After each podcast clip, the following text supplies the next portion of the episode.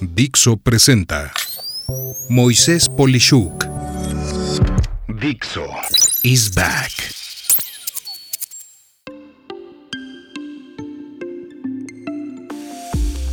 Monedas digitales del Banco Central o CBDC. Si alguna vez has empleado un método de pago de forma digital como Apple Pay, Google Pay o Alipay, entre muchas otras opciones, te puedo casi asegurar que te sientes con seguridad y hasta te gusta hacerlo. La razón es que es fácil, sientes control de lo que haces, no requieres ni llevar ni mostrar una tarjeta física y todo funciona de forma muy fluida y natural. Todo lo anterior son medios de pago digitales, esto es, aplicaciones para pagar. Sin embargo, de lo que quiero platicarte es de la familia de instrumentos monetarios que, como tal, es dinero digital respaldado por el Banco Central del país que lo emite. En pocas palabras, es la representación digital de los billetes y de las monedas que el banco de cada país tiene. Puede parecer que hablamos de una nueva plataforma de pago adicional, pero a diferencia de cualquier medio de pago, sea por aplicación u otro medio, será como operar para retiros o depósitos directamente en el Banco Central del país que emite la moneda. Esto es de forma totalmente directa y sin requerir de intermediarios. Y te puedes volver a preguntar, ok, pero ¿qué tiene eso de diferente o relevante?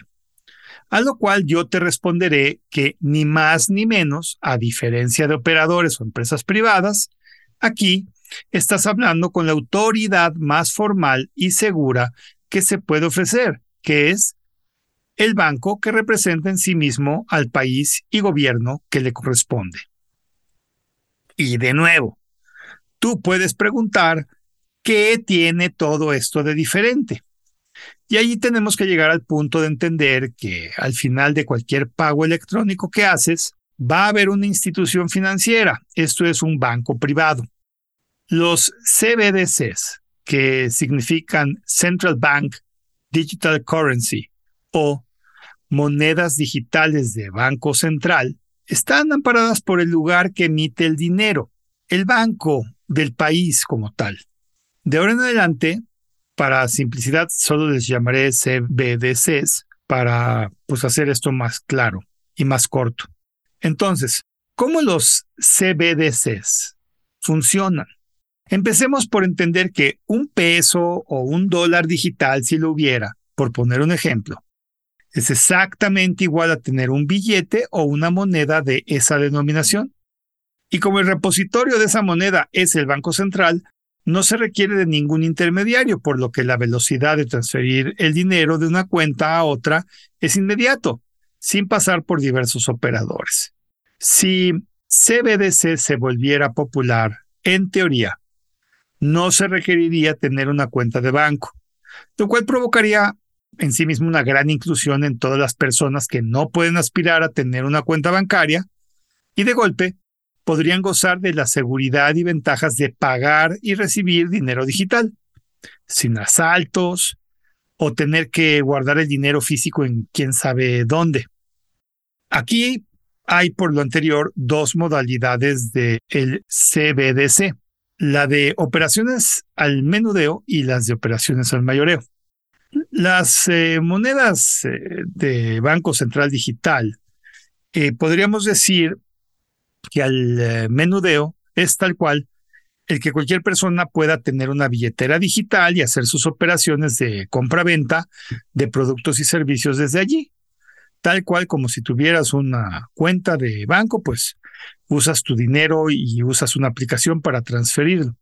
Al mayoreo serían las operaciones que suceden entre grandes instituciones financieras y esto pues aceleraría las transferencias y operaciones financieras e incluso las operaciones financieras internacionales. En ambos casos, la posibilidad de hacer fraude se reduciría muchísimo, pues eh, la tecnología que soportaría las operaciones sería tipo blockchain, que es prácticamente imposible de vulnerar y literalmente cada unidad monetaria se sabría en manos de quién estuvo antes y quién la tuvo después, o sea, todo sería trazable. Es pues como si al billete en papel le pusieras tu nombre y tu registro federal de contribuyentes y al peso en moneda también. Y es como si eh, cuando lo emites o lo transfieres, pues el RFC y los datos se vuelven, por así decirlo, de la persona que los recibe. Asimismo, el dinero estaría respaldado por el gobierno de la nación y no una empresa. O sea, la velocidad de hacer una transferencia sería muy ágil y sin terceros, reduciendo los costos operativos y además se podría ver la ruta de pagos y del dinero como tal. Sin embargo, todo esto, por más bueno que es, provoca algunos cuestionamientos. Y yo te diría que entre los más importantes es que al ser un proveedor único, pues el Banco Central de cualquier país podría imponer restricciones en cualquier momento y en el peor caso, muy, muy peor, parar el flujo del dinero si se quisiera. O sea, decir, ahorita nadie puede retirar ni enviar nada desde su cuenta.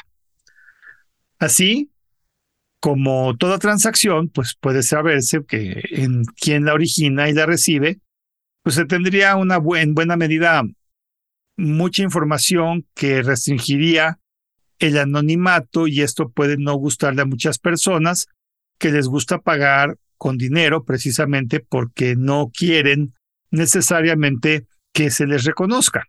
Y si gana demasiada popularidad este tipo de servicios, la banca comercial privada podría sufrir una baja de operaciones muy grande que, sin quererlo, podría provocar el colapso de algunas de estas instituciones financieras por haber perdido negocio.